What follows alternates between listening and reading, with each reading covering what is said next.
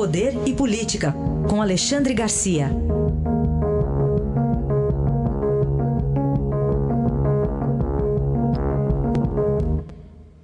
Oi, Alexandre, bom dia. Bom dia, Carolina. Bom dia, Manuel. Bom dia, Alexandre. Vamos falar sobre essa mudança na condução da Lava Jato de Curitiba? O que, você tem a dizer sobre o procurador Alex... Alessandro? Alessandro Discreto Oliveira. Parece que essa é a grande qualidade dele, discreção. Né?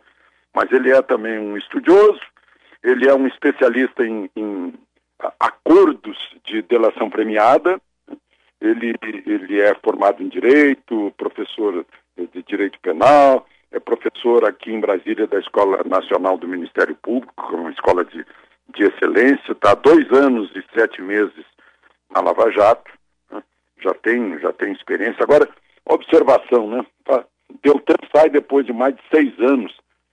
Seis anos, olha o tamanho desse esquema que o Gilmar Mendes chamou de, de eh, corrupção institucionalizada. O tamanho. Seis anos investigando isso denunciando e, e, e não terminou ainda. A subprocuradora atendeu a um pedido do grupo e já prorrogou. Né? Ia vencer o prazo da formação dessa força-tarefa dia 10 e a subprocuradora já, já, já atendeu. Ela é uma subprocuradora aliada do, do, do Aras, né? ela é do grupo do Aras. Então, eh, deve estar prorrogado já, confirmado. E mas o que vai acontecer com a Lava Jato, Deltan saiu uh, por causa da doença de, um, de uma filhinha dele, e, e o que está confirmado é que não vai ter mais os dois M's, né, de midiática e messiânica. Todo mundo espera que haja uma, uma mudança assim, na, na, expressão da Lava Jato, na, na publicidade da Lava Jato. Publicidade não no sentido de propaganda, mas de uh, de, de uh, mostrar os, os, os atos, né, embora muita coisa esteja sob segredo de justiça e outras estejam sob a exigência constitucional da transparência. Tanto é, Alexandre, que tem gente dizendo que Deltan está pavimentando o seu caminho político até para disputar uma vaga no Senado em 2022, Alexandre. Pois é, era uma das, digamos, acusações que se fazia dele, ou justificativa de todo esse mediatismo de que ele estivesse de olho em, em cargo político, em, em eleição. Alexandre, outro assunto aqui para a gente tratar com você. A Câmara aprovou nesta terça-feira projeto que dobra a pena de diversos crimes quando esses forem praticados durante o estado de calamidade pública, como o decorrente da pandemia do novo coronavírus. O Witzel precisa ficar preocupado, Alexandre? Pois é, muita gente, né? não é só ele, outros governadores. E funcionários públicos também envolvidos, né? porque funcionário público já tem um acréscimo de um terço. Agora vai duplicar a pena e o terço também, vai ficar com dois terços.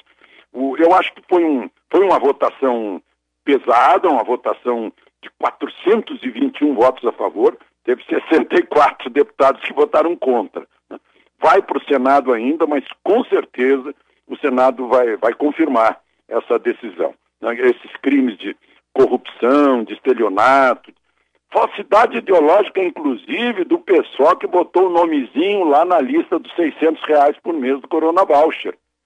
Vai pegar isso também, né?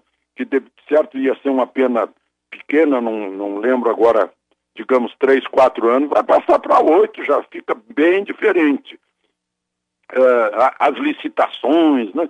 os hospitais de campanha, os respiradores, o material de proteção de profissionais de saúde, tudo isso uh, vai entrar. Né? E é um clamor popular. Eu recebo mensagens aí das pessoas dizendo que devia ser crime hediondo quem se aproveita desse pânico em relação à saúde para botar dinheiro no bolso.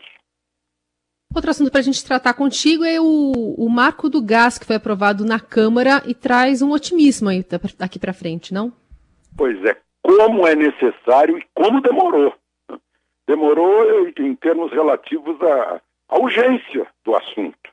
O gás aqui no Brasil, como fonte de energia para a indústria né, e também para o fogão de casa, né, é, é três, quatro vezes mais caro que o gás na Europa e nos Estados Unidos. É, é uma coisa incrível. Por quê?